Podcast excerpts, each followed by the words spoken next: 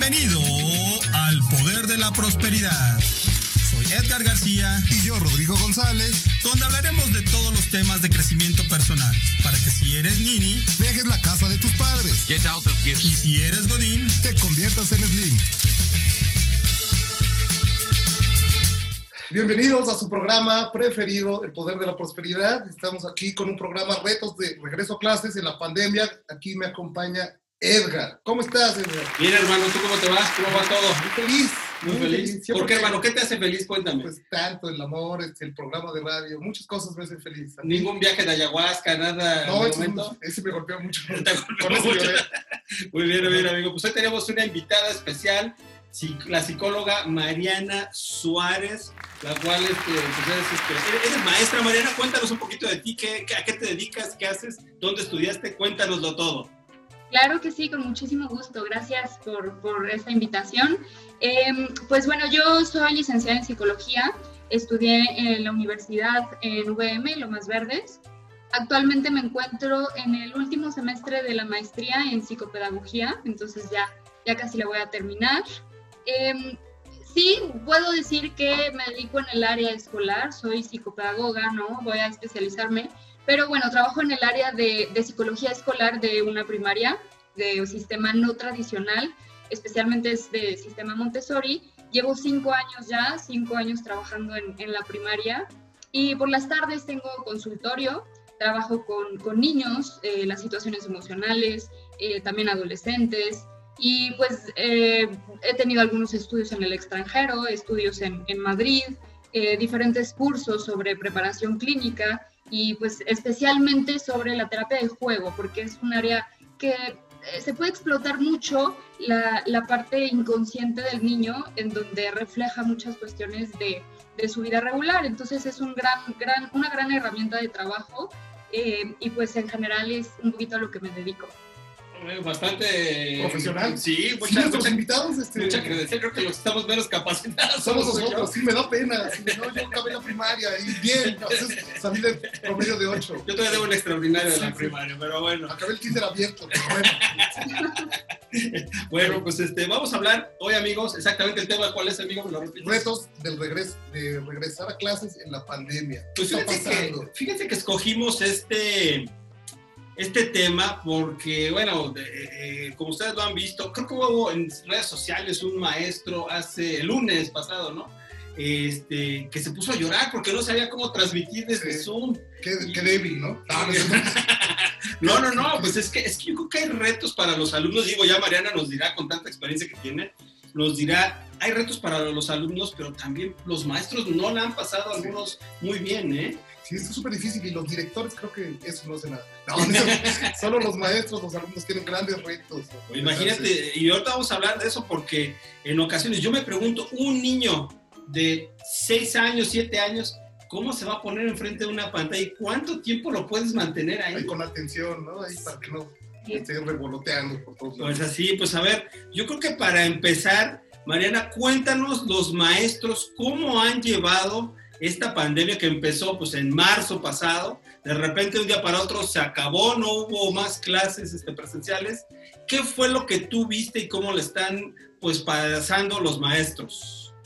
Claro, fue, fue un momento, creo que la palabra muy, muy acertadamente sería que fue un momento de incertidumbre para muchos, ¿no?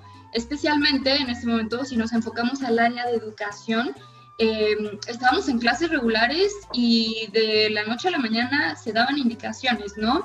Se vio una cuestión, pues, eh, tanto en casa, padres de familia, pues no sabían qué hacer y todos estábamos como a la espera de indicaciones, ¿no? Entonces, evidentemente se tomaron acciones, hubo eh, acciones por parte de escuelas privadas, de escuelas públicas, entonces estas acciones fueron diferentes, ¿no?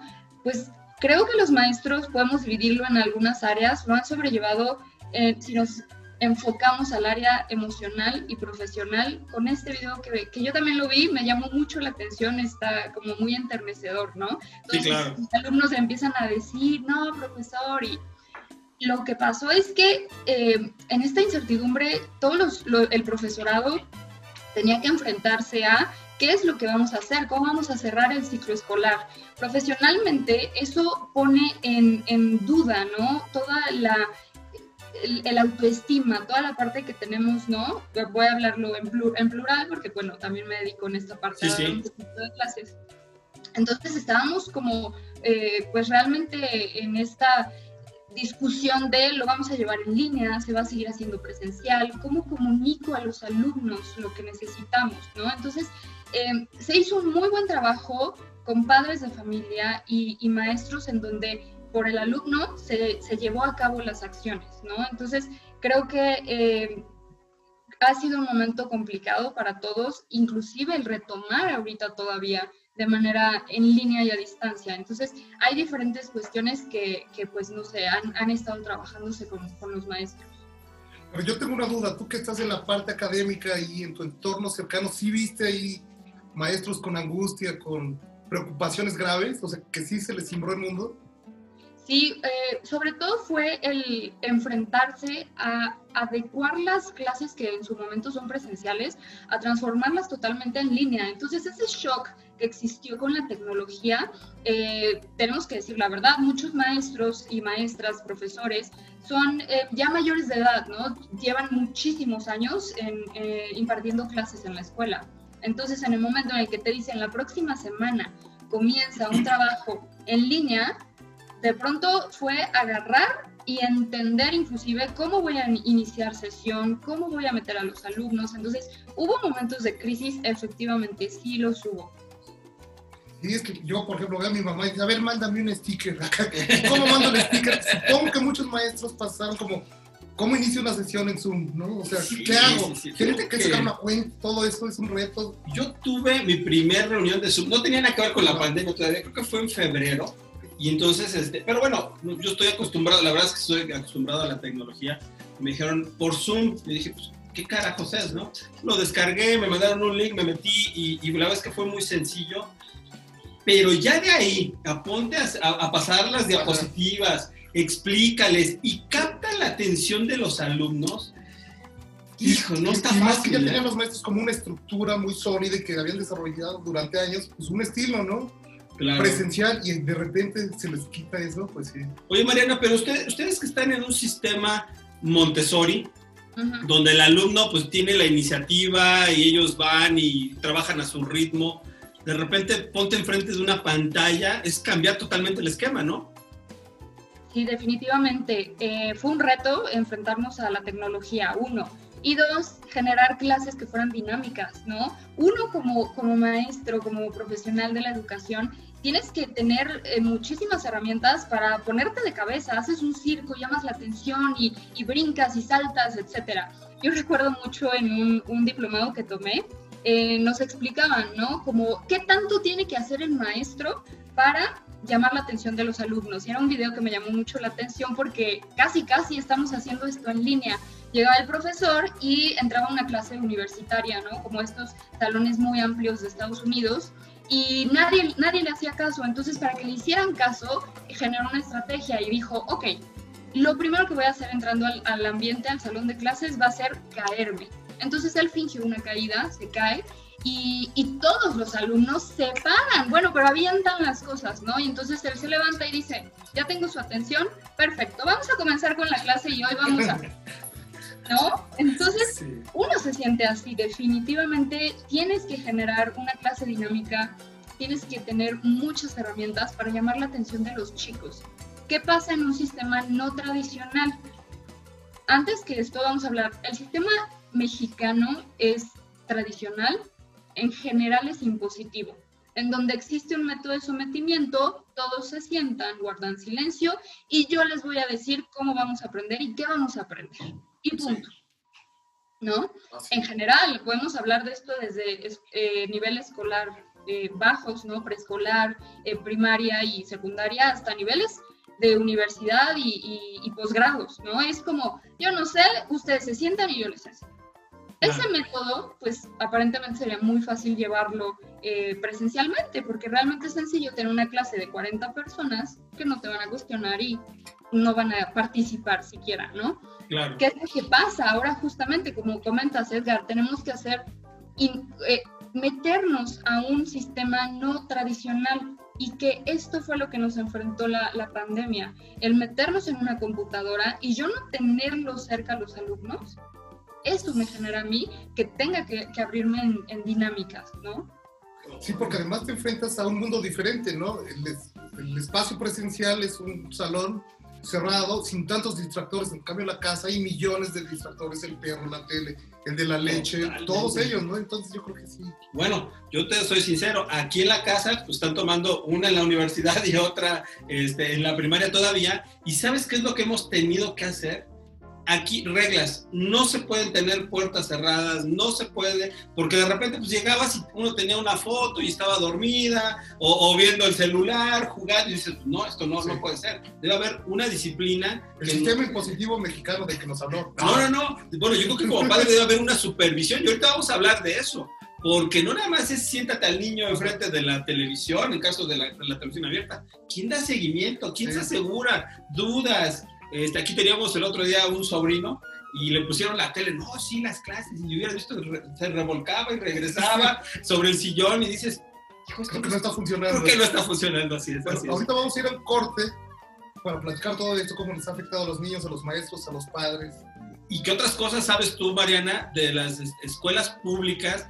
Porque también, bueno, eh, creo que de forma privilegiada algunos pueden estar en un sistema, en una escuela privada, pero aquellos que están en una escuela pública, a qué se enfrentan y, más, y al final del programa, el último bloque, vamos a hablar de, co de, cómo podemos ayudar para que esto pues no se nos hunda el barco, ¿no? Para que podamos este, hacer, llegar a buen puerto, no sé cómo, pero bueno, vamos a llegar a buen puerto. ¿Te parece, amigo? Me parece bien. Bueno, regresamos. vamos a un corte y regresamos.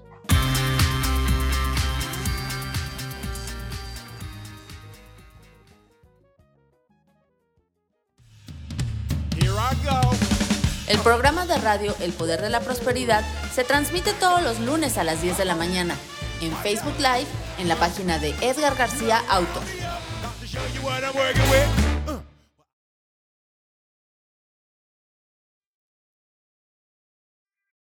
Amigos, estamos ya de vuelta en este programa El Poder de la Prosperidad con el tema, ¿cuál es el tema, amigos? Retos tema, del regreso a clases en la pandemia. Retos del regreso a clases en la pandemia. Y bueno, pues estábamos hablando antes de ir al corte con Mariana Suárez, psicóloga, pedagoga y este, con muchos estudios, mucho conocimiento y mucha experiencia acerca de los retos que habían tenido los maestros y cómo, este, pues de un momento a otro, todo el mundo pasó a ponerse detrás de una pantalla pero... Ya lo dijo un filósofo, todo se derrumbó, ¿no? Todo se derrumbó, así es, es un filósofo de la canción, ¿verdad?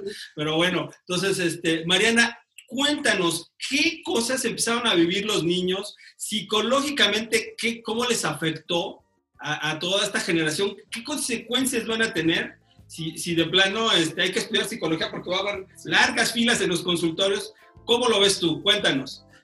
Eh, pues mira, ese es un tema bastante, bastante amplio, muy interesante, porque podemos dividirlo en muchas esferas, ¿no? Existieron repercusiones en el área emocional, el área afectiva, la parte social definitivamente se ve afectada, las interrelaciones de los chicos y la parte académica. Entonces, creo que, eh, bueno, para esto específicamente me gustaría comenzar, no sé si quieren con la parte académica, ¿no? ¿Qué sí, sí, sí, vamos.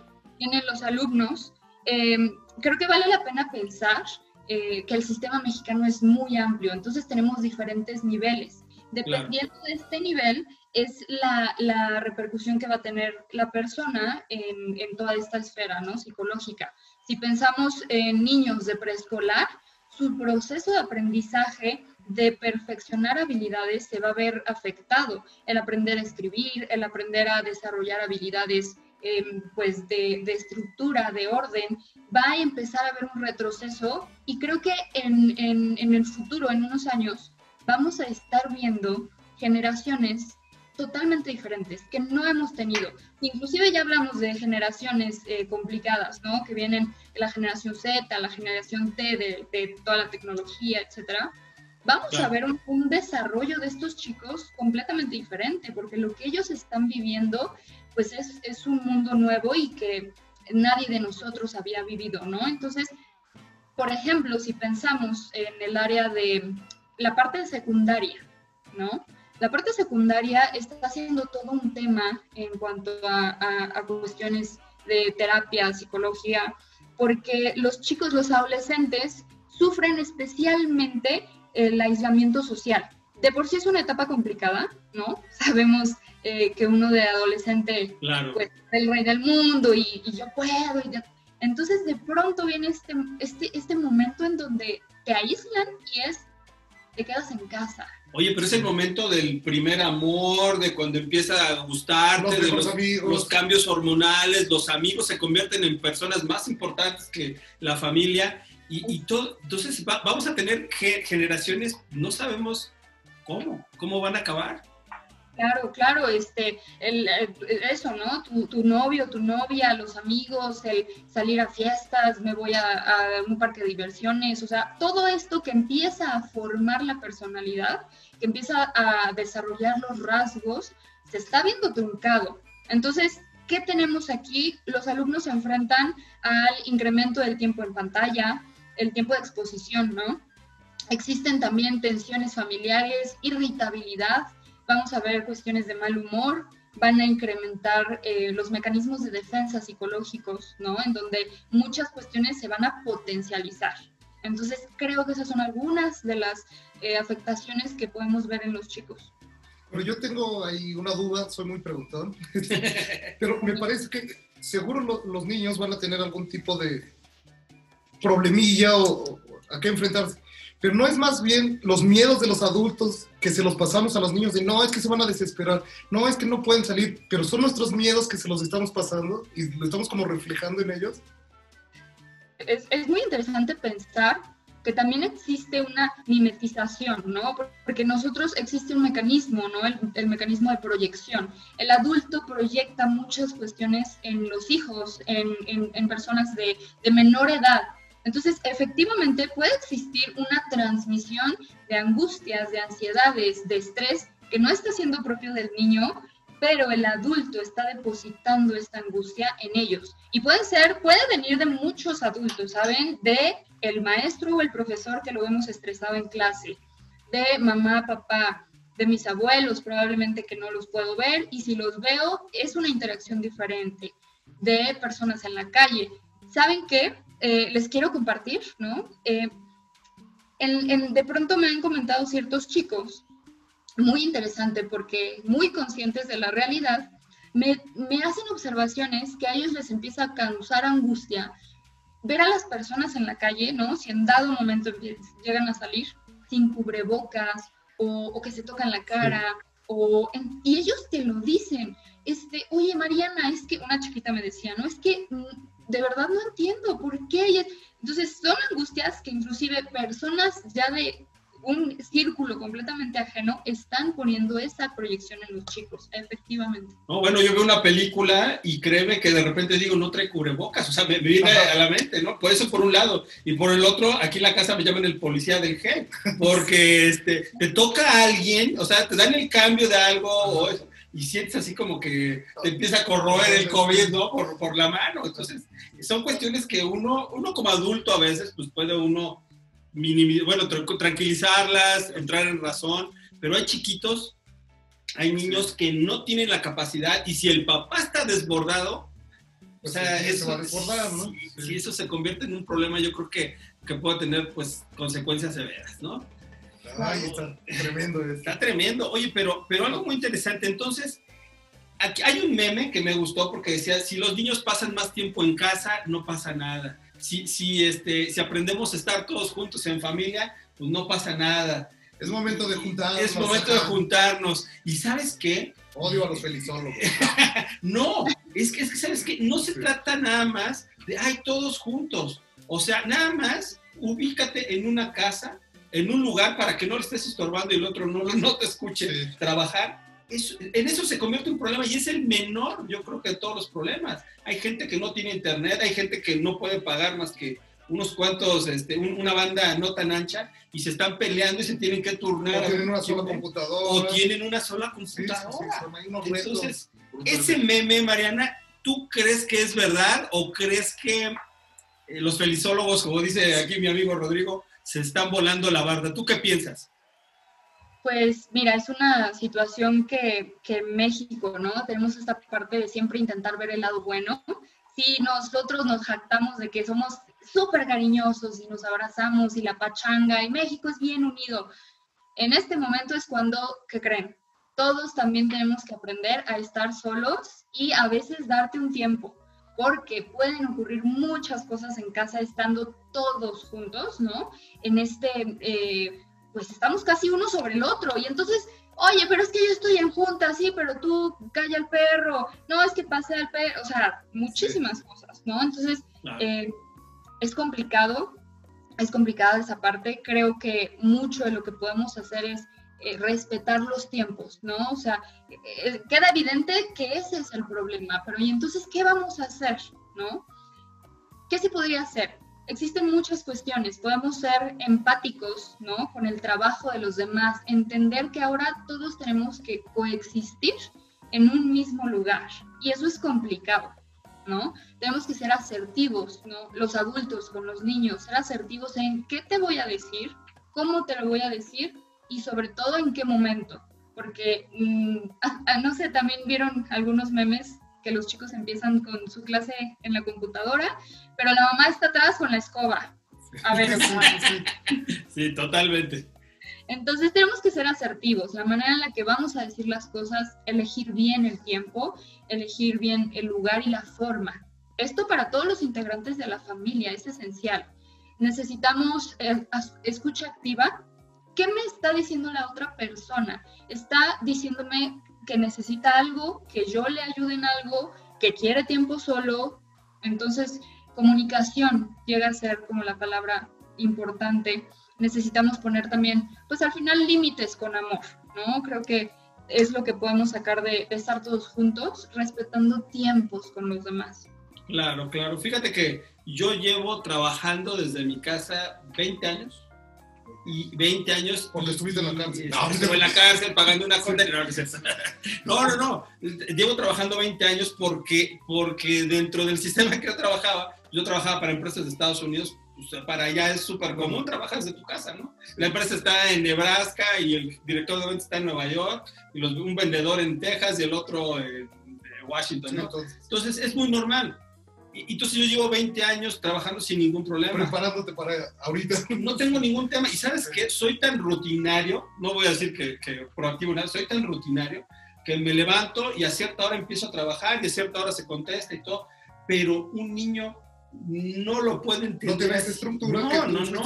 Si a mí me llevó 20 años crearla, imagínate para un niño, o sea, es, si quieres una vida de, un, de una, una persona. Pues bueno, vamos a ir un corte ya se nos acabó el tiempo, pero al regresar, ¿qué les parece si vemos qué retos tiene un niño de nuevo ingreso a, este, con esta pandemia? ¿Qué, ¿Qué retos va a enfrentar? Y bueno, yo creo que al final, si les parece bien, esto no estaba en el guion, amigos, pero yo creo que sería bueno rendir un tributo a esos padres que están con la escoba atrás del niño, ¿verdad? Y qué pueden hacer, pues también para bajar ese estrés que les causa. ¿Tú qué opinas, amigo? Que quiero hacer también una oración. Ah, no, caray, no, vamos a, volvemos ahorita porque hay muchas preguntas que yo tengo. Muy bien. Regresamos. Regresamos.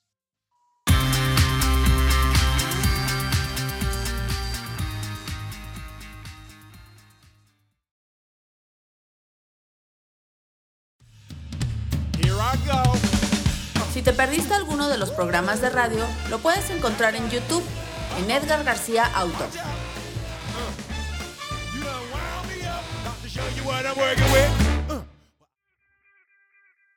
Amigos, de, de, nuevo otra vez, estamos aquí en nuestro programa El Poder de la Prosperidad con un tema súper padre, con un experto súper padre, retos del regreso a clases en la pandemia, con nuestra psicóloga Mariana Suárez, experta sabia, que nos está compartiendo su conocimiento. Así es, amigo, así es. Y bueno, antes de irnos al corte, estamos hablando pues de todas las cuestiones que implicaba los daños que van a tener estos nuevos niños, las generaciones, no sabemos cómo van a reaccionar en el futuro, pero algo que se quedó en el tintero antes de irnos es, ¿qué retos tiene un niño de nuevo ingreso a su vida escolar? Un niño de 6, 7 años. O sea, la primaria, la primaria o la secundaria. O el kinder. La maternal. No, no, no, no, no. Maternal no.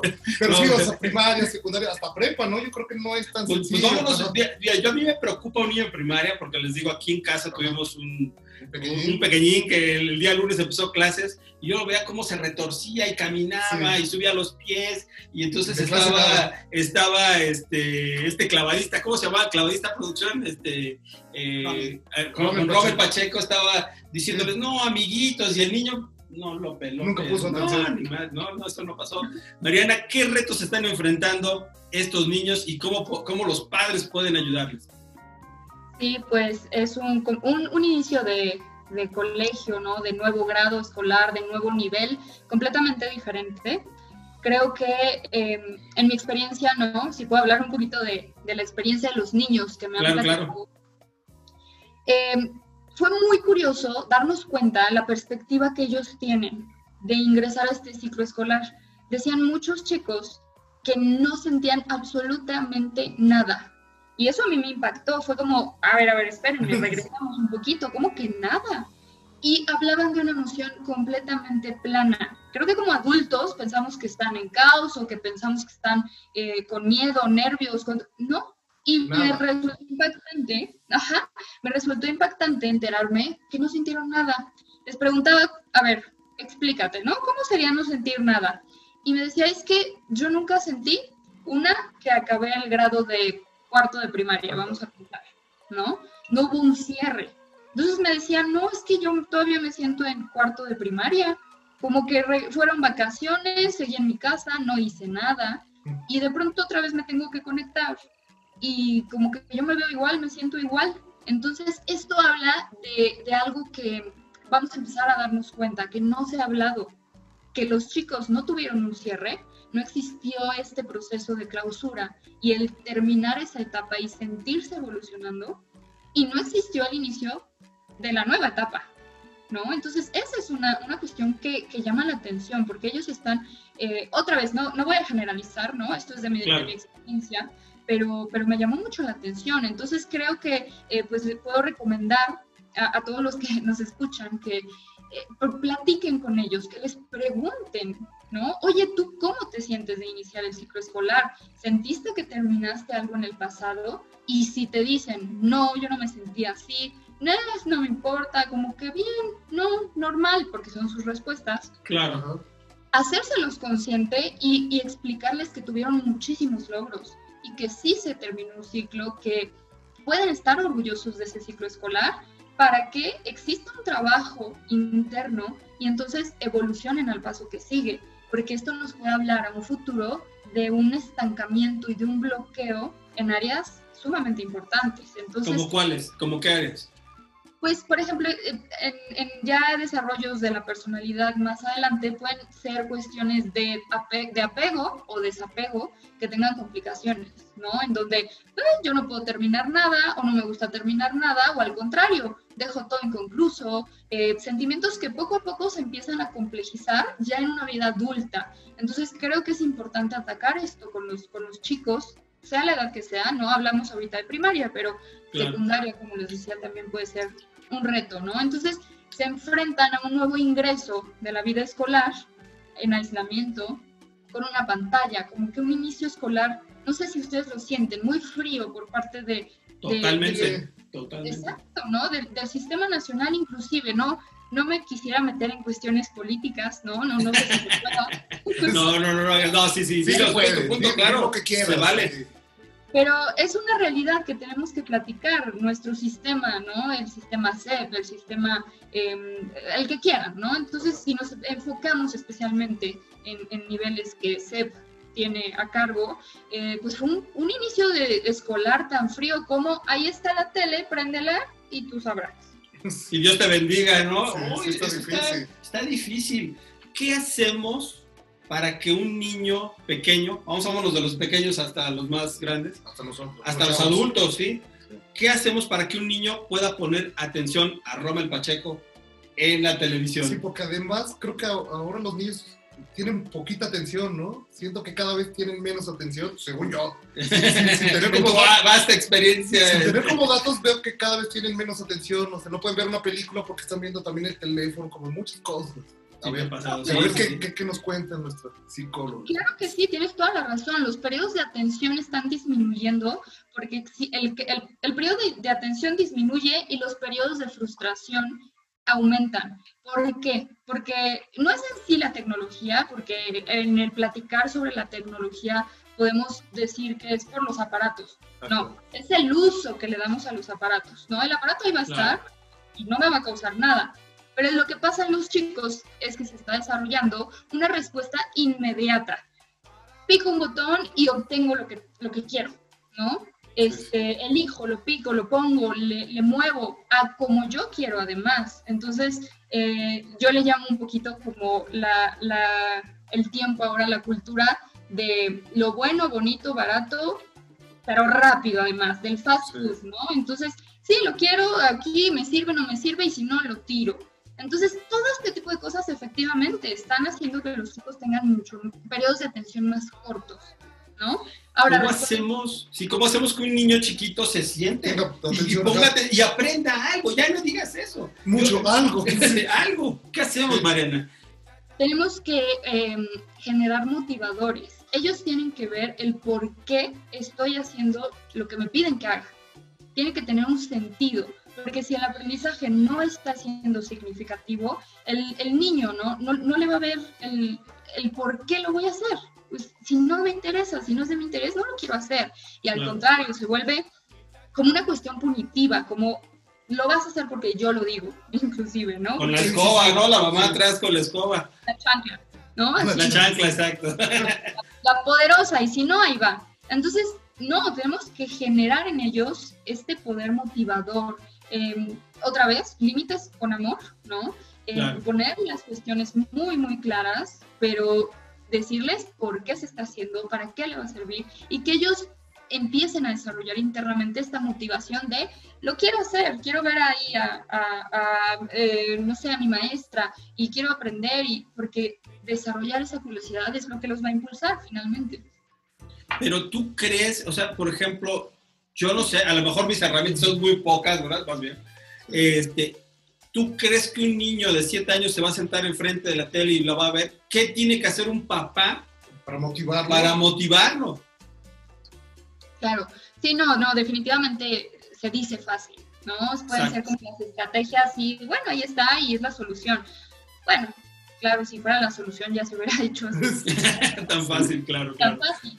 No, tienes toda la razón, o sea, definitivamente es un trabajo que involucra a padres de familia, ¿no? A mamá, papá, abuelito, tío, quien viva en la casa, ¿no? Porque todos están involucrados. Entonces, es una cuestión de perseverancia, es un trabajo que sí toma tiempo, que sí de, toma dedicación de, de los padres de familia o del tutor que esté a cargo, ¿no? Entonces, de por sí, el niño tiene una, una curiosidad innata desarrolla completamente estas habilidades por eh, necesidad, por, por sed de explorar el mundo. Esto es interno al niño, pero nosotros tenemos que ser la guía de esa curiosidad y de ese mundo interno que el niño tiene por sí- de por sí, ¿no?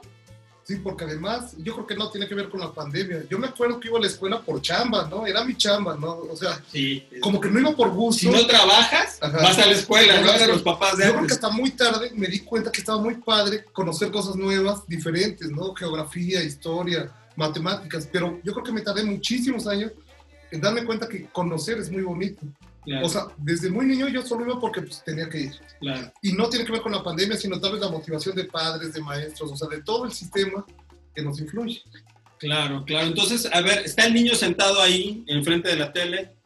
¿Qué tiene? Bueno, en este caso llegó la tía a- a- con este niño Ajá. y se puso a hacer los ejercicios que ponía Rommel Pacheco. Y el niño, pues más o menos ahí empezó a hacerlos y todo eso. En cuanto le tocaba el timbre a la tía, pues se tuvo que ir y el niño pues empezó a revolcar otra vez de la alfombra y, y a venir y venir. ¿Es esa la motivación que se necesita? Que a lo mejor un adulto le ayude Sí, a explorar, a descubrir. Podemos clasificarlo en dos tipos de motivadores. Están los intrínsecos y los extrínsecos, ¿no? Uno que vas a obtener tú del ambiente y puede ser, comúnmente se utiliza o se mal usa cuestiones materiales, ¿no? Ok, si haces tu tarea te doy un helado, o si lo haces te compro el juguete. Eso puede ser un motivador extrínseco y no es que esté mal. Ojo, yo, por ejemplo, en consultorio jamás manejo cuestiones que estén bien o mal. Las cuestiones son funcionales o no son funcionales. Ah, qué interesante el concepto, ¿eh? Exactamente, ¿por qué? Porque si yo a cierta edad tengo un comportamiento que éticamente o moralmente está catalogado por la sociedad como que es malo, para mí, pues no sé, pero si lo manejamos en este momento, yo, para mí está siendo funcional, porque hacer un berrinche y patalear y pegar, para mí está siendo funcional porque voy a obtener lo que quiero.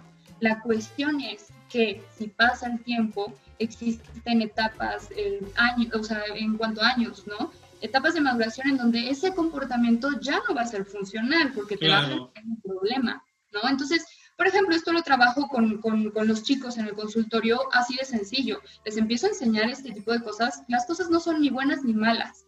Tú piensas que va a ser funcional para ti y qué no es funcional. Entonces, si regresamos a este ejemplo que, que, que les comentaba del motivador extrínseco, pues si le das un juguete, es funcional. El niño igual te va a hacer la tarea todos los días de, del pero no estás generando el motivador intrínseco, que es el amor por el aprendizaje, el, el, la curiosidad, el, el auto, quererme y saber y valorarme que por mi conocimiento y que por lo que tú eres como persona te vas a ir desarrollando, etcétera. Entonces, creo que podemos hacer un juego como estrategia en donde busquemos estos motivadores que nos da el ambiente y los motivadores internos yo recomiendo muchísimo que los motivadores extrínsecos sean generadores de convivencia familiar.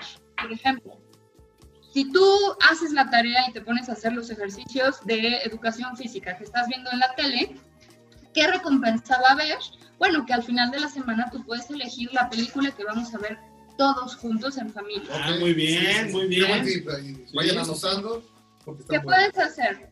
Si tú eh, terminas la tarea de matemáticas, porque, ojo, si es tu obligación, pero si la terminas y está correcta, le pones empeño, tú vas a eh, cocinarnos a todos el fin de semana el, una comida sorpresa. Entonces, cuestiones que llevan a un desarrollo del, del, niño, no que solamente vayamos, te compré el juguete y a los tres días, pues la cuestión material se, se acaba, ¿no? Entonces, claro. que puede ir un poquito por ahí.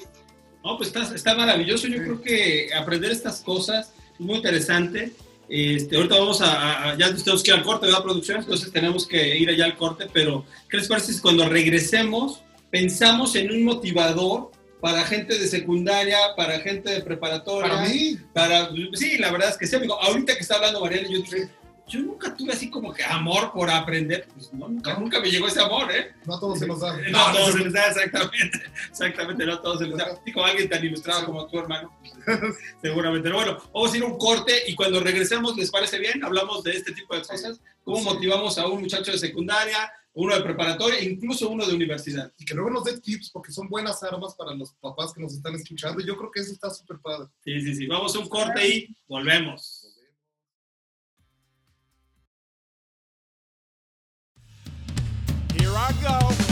El programa de radio El Poder de la Prosperidad se transmite todos los lunes a las 10 de la mañana en Facebook Live en la página de Edgar García Auto.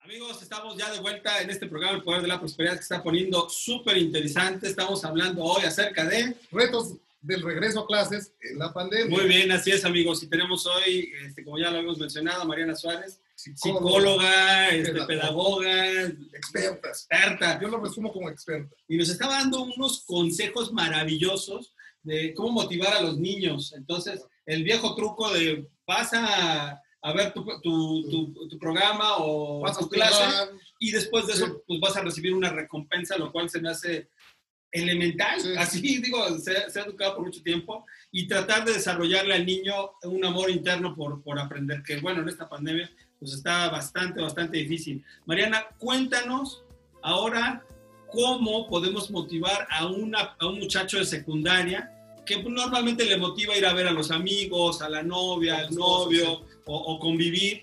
¿Cómo podemos motivarlo para que, para que pues, pueda aprender y no morir en el intento?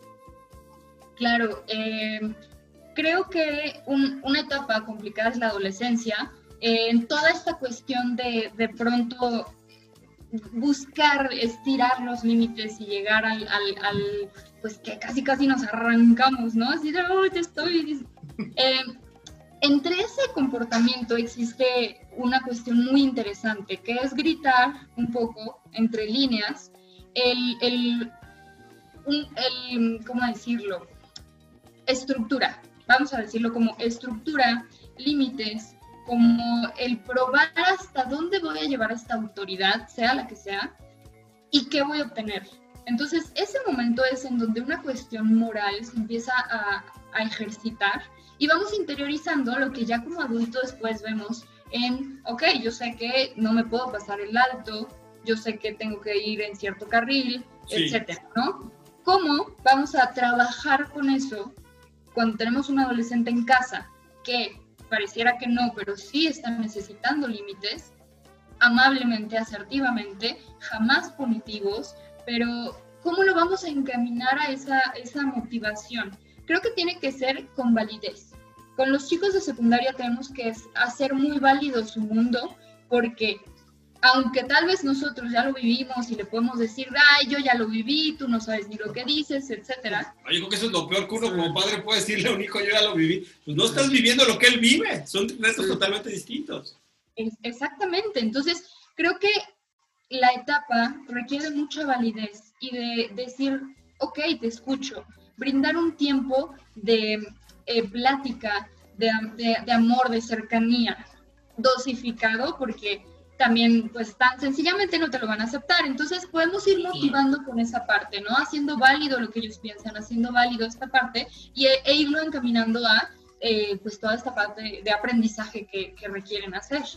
Y Mariana, por ejemplo, responsabilidad en el sentido, por ejemplo, me refiero de, de bueno, alguna vez yo trataba con alguno en el campamento de, de los muchachos de la iglesia donde iba cuando era joven, este, algún día fue joven, hermano, y, este, y yo me acuerdo mucho que, por ejemplo, los más desastrosos, yo siempre los tomaba y les daba responsabilidad. Y entonces le decía, tú me vas a ayudar a organizar este juego, que hacíamos campamentos, y tú vas a ayudar a organizar este juego. Y era como si les dieras un valio.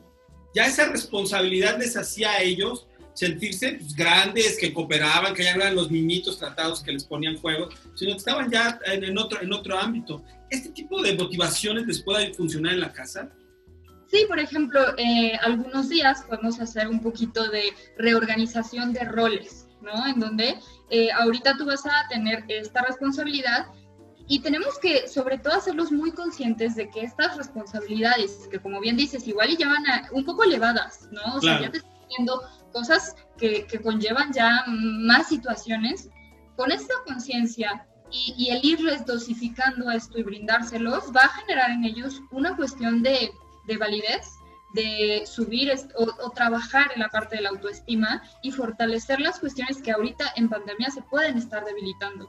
Claro, claro. Fíjate que yo escuchaba, porque uno como padre, bueno, pues uno trata, cree que lo que funcionó hace 50 años, que tengo mis dudas si funcionó, este, decía, decía, por ejemplo, a, un muchacho, ¿quieres ayudarle a que eleve su autoestima? Pregúntale qué cree él de un tema en específico lo que sea. O sea, toma en cuenta su opinión. Sí, pero escucha lo que te va a decir sin criticarlo, sin decirle absolutamente nada más. ¿Sabes qué? Quiero tu opinión.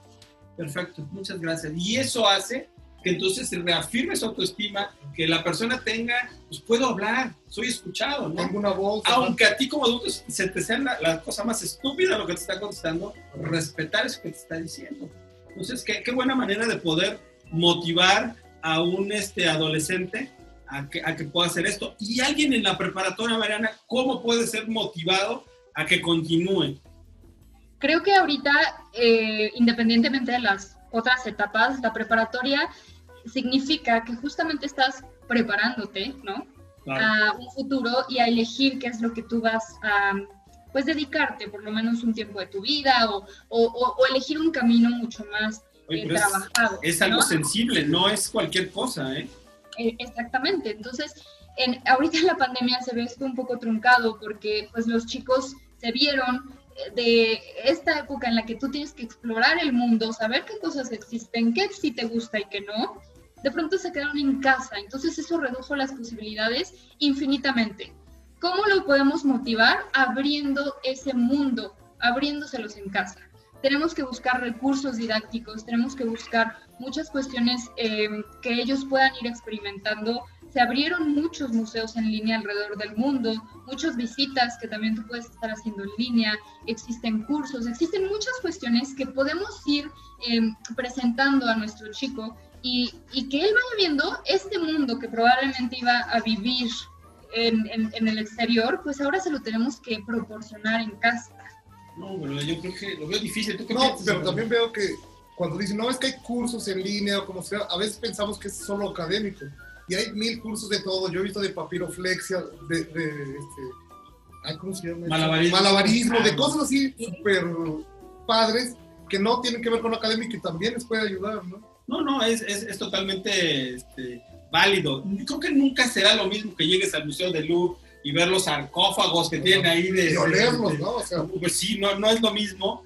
Ah, o que vayas y te des cuenta que la Yoconda pues es, mide como el cuadro de tu abuelita que tienen acá, que está horrendo Sí. con un, con un este, plexiglas ahí para que no lo vayan a hacer algo. No será lo mismo, pero yo creo que aún así debemos de hacer un esfuerzo porque, por decir, ¿sabes qué? Pues ahorita no se puede, pero tal vez más adelante lo podremos hacer. Y en los casos donde sí se pueda ya ir a algún museo, salir o cualquier tipo de cosas, pues tratar de hacerlo, ¿no? Claro, claro. Y yo inclusive me iría, eh, pues un poquito pensando más allá, en todas estas etapas que ya estuvimos platicando, ¿qué podemos hacer para reforzar todavía este motivador? Tenemos algo esencial que necesitamos desarrollar en casa, son las habilidades em, de inteligencia emocional. Ah, tenemos que seguir trabajando las habilidades, habilidades sociales porque ahorita esta parte estamos em, pues aislados, entonces tenemos que seguirlo ejercitando Inclusive se me ocurre que podemos hacer eh, las mamás, papás que tengan la posibilidad de que llamen por teléfono a sus compañeros, ¿no? Que en su momento tuvimos el, el número del amiguito que, que, lo invitaba a dormir. Ok, igual y ya no te puedo invitar a dormir, pero platiquen una hora en el teléfono, 10 minutos, ¿no? En un rango de tiempo que sea aceptable, para que estas habilidades en todas estas etapas se sigan desarrollando, porque creo que, que, que, tiene que ser esencial que busquemos todavía el desarrollo de eh, pues esta relación entre personas, que no Claro. lo dejemos Claro. Sí, porque ya para los adultos está de flojera una fiesta por Zoom. No lo recomiendo nada. Prefiero chupar solo en, En, mi tu- buró. en el buró, En ¿no? mi buró, sí, sí. Fui a dos fiestas y fue aburridísimo. Entonces, prefiero solo. No, no lo a fiestas No, no, no. A mí me, me dijeron, vamos a hacer un Netflix party. party y yo dije, ¿what? Y, y entonces es, es una. Todo el mundo se mete a, la, a, la- a ver la la misma película. película y se comentan. Sí se me hizo muy bajo, pero. pero ¿Qué otra cosa? Pues? Raro, raro es la palabra, raro. estamos ¿no? viejitos, no entendemos eso.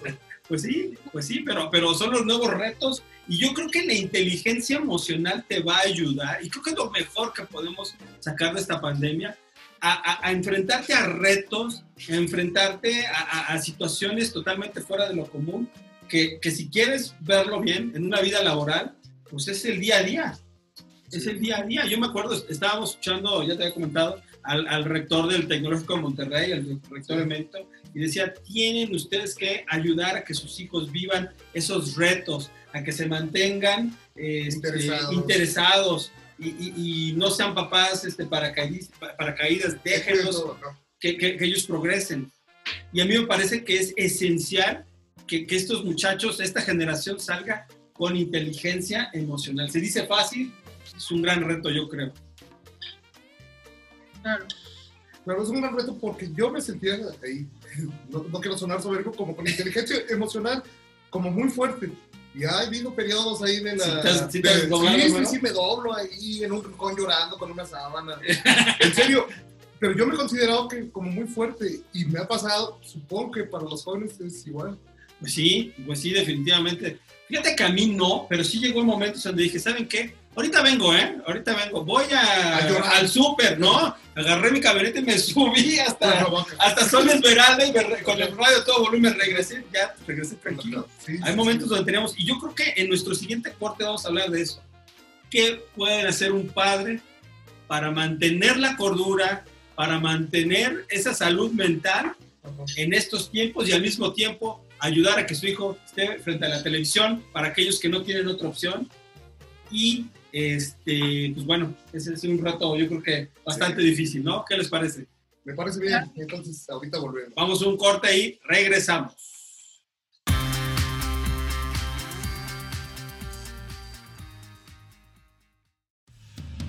Here I go. Si te perdiste alguno de los programas de radio, lo puedes encontrar en YouTube, en Edgar García Auto.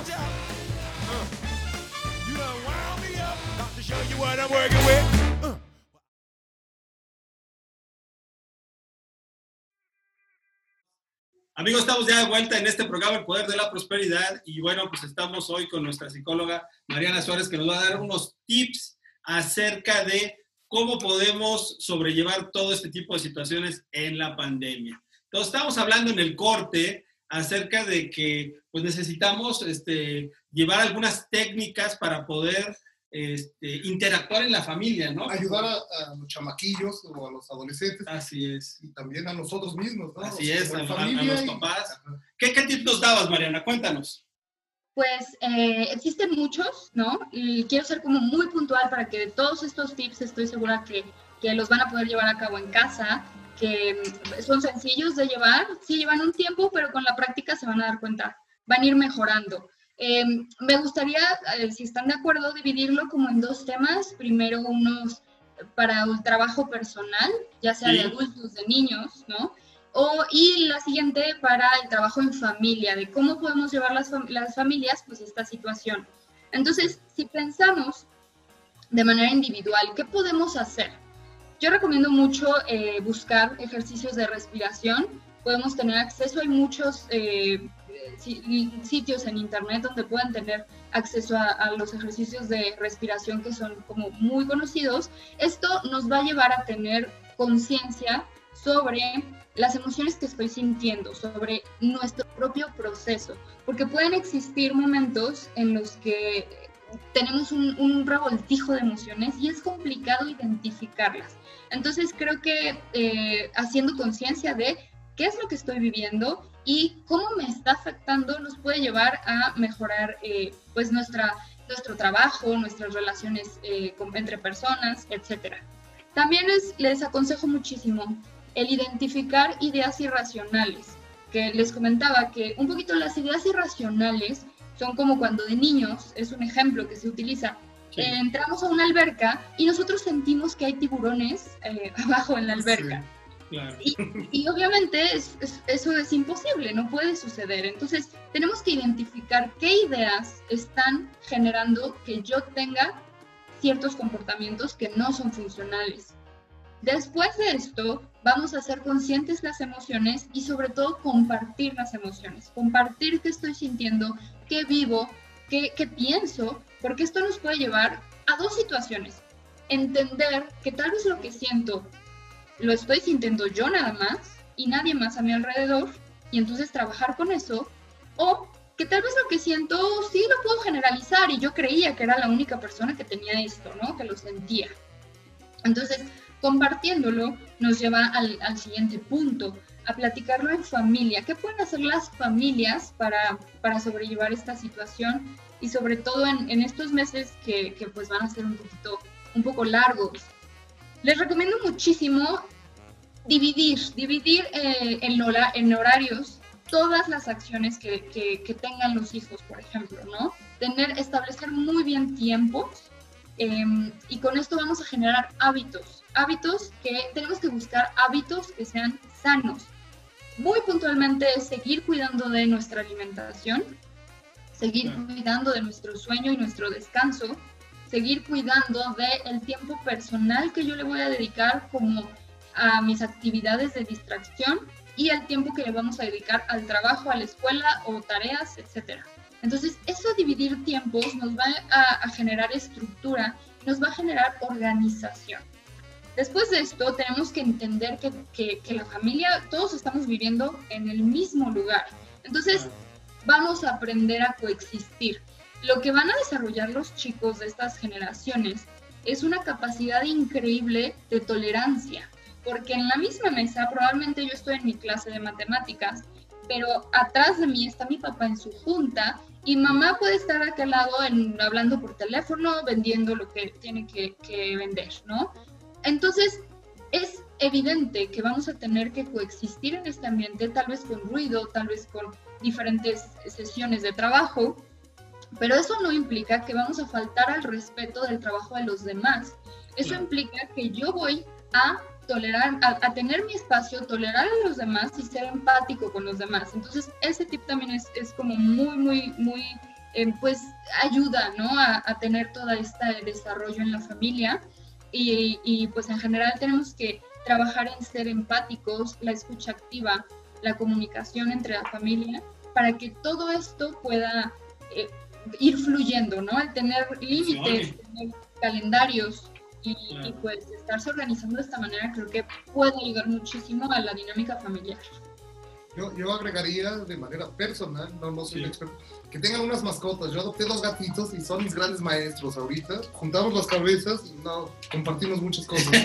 nos, nos, nos, lo pasamos muy pues bien. relaja mucho tener sí, una mascota, pero... recomiendo pero... que tengan un perro o un gato ahí, son grandes maestros. Yo tengo dos, pero luego andan por aquí haciendo cosas. Estamos aquí grabando, ustedes y están por aquí haciendo cosas. Grandes maestros. Grandes maestros, pero, pero fíjense que yo quiero rendir un homenaje, o sea, no, no como aquel maestro que lo hacía al principio de la canción, sí. pero sí a este, esas mamás que, se, que tienen que trabajar, que tienen que estar desde casa, a esos papás que tienen que estar aguantando al niño y que todavía ahora se tienen que sentar enfrente de la televisión y tienen que apoyar a su hijo y tienen que distribuir su tiempo. Mi respeto, sinceramente no es una labor sencilla, yo creo que es una labor que requiere también medidas extraordinarias que cada uno de nosotros debe tomar.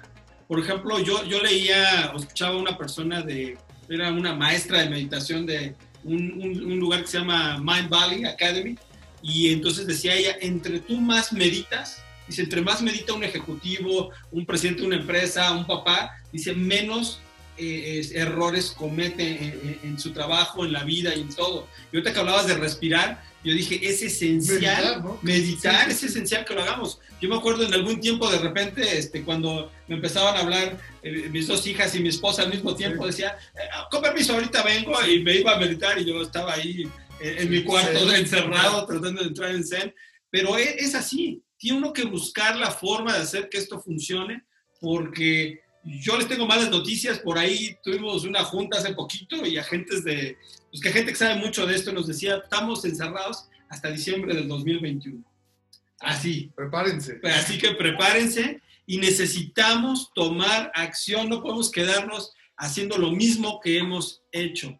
Yo, yo te decía que estaba, estoy haciendo algunos escritos ahorita para mi siguiente libro y este, yo de repente pues, llegué a esa reflexión, las crisis suceden porque seguimos haciendo las mismas cosas, nos funcionen o no nos funcionen, las seguimos haciendo y no nos adaptamos al momento que estamos viviendo. Entonces, este, creo que es importante que tomemos una acción de verdad y, fuerte, y además ¿no? Mariana nos dio unas herramientas que podemos empezar a utilizar claro. para enfrentarlo de mejor forma, ¿no? Claro, o sea, y al mismo tiempo ir, ir inculcando esos valores que, que, a lo mejor serán más relajados en otro tiempo, pero ¿sabes qué? Si a ti te toca la mesa de 10 a 11, cúmplelo, por favor, porque pues, te sí. toca de 10 a 11, ¿no? A ti la sala, a ti la televisión, o, sí. o crear hábitos. Crear hábitos sanos, yo creo, yo creo que eso es lo, lo, principal. Y pues bueno, este, Mariana, ya estamos a punto de terminar, ya se nos sí. fue el programa. Otra vez bien Otra rápido. vez, súper rápido. Pero si alguien necesita de ayuda de Mariana, que necesita una asesoría, nos puedes dar algún teléfono donde te puedan contactar para que te busquen. Sí, sí, sí, claro que sí, con mucho gusto. Eh, mi, mi, número, eh, pues, personal, ¿no? Es 55 34 00 25 63. Ahí me pueden contactar, es por WhatsApp, ¿no? Está Podemos... apareciendo ahorita en la, en la pantalla. Sí, está apareciendo. Necesita ayuda, pues no duden en hablarle a un especialista. No, no, la verdad sí, es que sí, mis sí. respetos, ya he escuchado hablar, mis respetos a, con ya Mariana. Se terapia, sí, se me antojó. No, no, no pero, pero, pero sí quiero decirles, amigos, pues hay que, hay que actuar ya. O sea, no podemos estar esperando. La gente se espera que cuando regresemos, no sabemos cuándo va a ser esto y tenemos que tomar acción para que la podamos pasar pues, un poquito mejor. Pues sí, ya sea de adoptar unos gatitos Ajá. o cualquier cosa. ¿no? ¿no? y si tienes especialistas que te pueden ayudar como guía para claro. tu familia, para ti, pues agárrate de todo lo que puedas, ¿no? Claro, Son tiempos difíciles, pues tú busca gente que te ayude, se vale. Claro que sí, claro que sí. Mariana, ya para irnos, ¿qué nos quieres dar como conclusión de todo esto? Tres cosas que te queden como conclusión de este programa que tú le puedas decir a nuestro público. Claro que sí. eh, estamos viviendo tiempos de cambio. El cambio siempre es bueno. Tenemos que obtener cuestiones positivas, aprendizaje de este cambio. Es difícil, el cambio nunca es fácil, pero estoy segura que esto nos va a llevar a evolucionar como sociedad, como personas, como familias. Eh, creo que nos va a llevar a mejorar todo lo que de pronto nos llegamos a quejar de, de, México, de nosotros, o es que todo está igual, y es que porque, bueno, justamente ya no es momento de, de esos argumentos, ahora es tomar acción y ocuparnos en esto. También puedo sacar conclusiones que la verdad, honor a quien honor merece, eh, los profesores, los maestros, directivos, las escuelas, padres de familia, eh, tutores, abuelos, tíos y los propios alumnos son los que se llevan las palmas de, de, de, toda esta situación porque están haciendo un trabajo increíble. Sabemos que sí puede haber diferentes cuestiones a criticar, a mejorar, a observar, ¿no? Siempre podemos mejorar, pero si no arrancamos, pues en el proceso uno también va mejorando y se va, da, se va dando cuenta de en dónde puede todavía tener oportunidad de mejora. Entonces, la verdad, ellos se llevan los aplausos, es una labor increíble de corazón. Eh, los docentes son las personas que, que se dedican a formar por, por, por, amor y en este corazón. Entonces, que estén confiados de que lo están haciendo bien, que siempre eh, lleven en orgullo esta, esta parte, esta profesión tan linda. Y finalmente que, eh, pues siempre lo digo, me gustaría comentarlo con, con su público, no tenemos que temer a la salud mental. Tenemos que verlo como cualquier cita al doctor, al dentista, a un médico, porque tenemos que bajar ciertos eh, todavía tabús que existen sobre si voy a pedir ayuda a un profesional, qué van a decir las personas. Entonces hay que aprovechar este tiempo de cambio, tenemos que darle prioridad al sistema de salud mental porque eh, pueden existir muchas repercusiones a lo largo en los años después de este tiempo. Entonces invito a todo el público que eh, busque un profesional, que pida ayuda van a darse cuenta que mejora mucho el proceso individual, familiar y, y en todas las áreas de su trabajo. Entonces, pues eh, muchísimas gracias por la invitación, me encantó el programa y pues espero que también a, todo su público le, haya agradado. No, yo creo que, yo creo que estuvo increíble aprender sí. cosas nuevas, porque hemos traído psicólogos que nos han enseñado muchas cosas. Pero, pero no tan buenos, no, no, no sí, pero nunca tan específicos como en la educación, en niños, en, entonces tips muy claros, ¿no? Tips pero, clarísimos. A mí lo que me gusta es que la verdad nosotros somos ahí unos payasillos, pero nuestros especialistas, la sí. verdad, siempre han sido claros, certeros, claro. efectivos. Entonces, muchas gracias por la claridad y por compartir tu conocimiento. No, no, es increíble. Y bueno, amigos, pues lo más interesante, yo creo que se hace una magnífica reflexión. Si usted está atorado, tiene problemas, y yo creo que desde un, un, un locatel, o sus hijos también, desde un locatel, que es el, yo creo que la, la, línea más básica, hasta poder pagar a alguien que nos ayude a desatorarnos aquí de, de la cabeza. A veces estamos en una, como en una sí. rueda sin fin, ¿no? Y a los niños, ¿no? Que pues a ver cómo le están pasando, también hay especialistas para niños. Claro, claro, todas claro. Las edades. Yo creo que ya, ya estamos muy por encima de, o deberíamos estar muy por encima de ese estigma de decir, ah, vas a, a terapia, al contrario, ¿sabes qué? No hay cosas que sí. no puedo manejar y entonces necesito ayuda. ¿Se va? Es necesario, es necesario. Bueno, pues muchas gracias amigos, este ha sido un magnífico programa, ojalá que estos tips les sirvan, escríbanos sus comentarios a ver qué, cómo, cómo le están ustedes este, viendo, qué más podemos hacer, si traemos, le invitamos de nuevo a Mariana, y bueno, pues escríbale, ahorita va a aparecer de nuevo aquí abajo su este, teléfono para que puedan contactarla en caso de que ustedes necesiten ayuda. Muchas gracias Mariana. Muchas gracias. Claro, gracias, gracias a ustedes. Pues amigos, despídenos del programa, por favor. Bueno, pues esperemos que les haya gustado, espero que hayan tomado nota de todos los tips que nos compartieron y bueno, síganos escuchando, gracias por prestarnos sus orejas. Muy bien, nos vemos la próxima semana. Adiós. Gracias México por acompañarnos. Esto fue El Poder de la Prosperidad. Sígueme en mis redes sociales, Edgar García Autor en Facebook e Instagram. Los esperamos el próximo lunes a partir de las 10 de la mañana para juntos platicar, reír y aprender.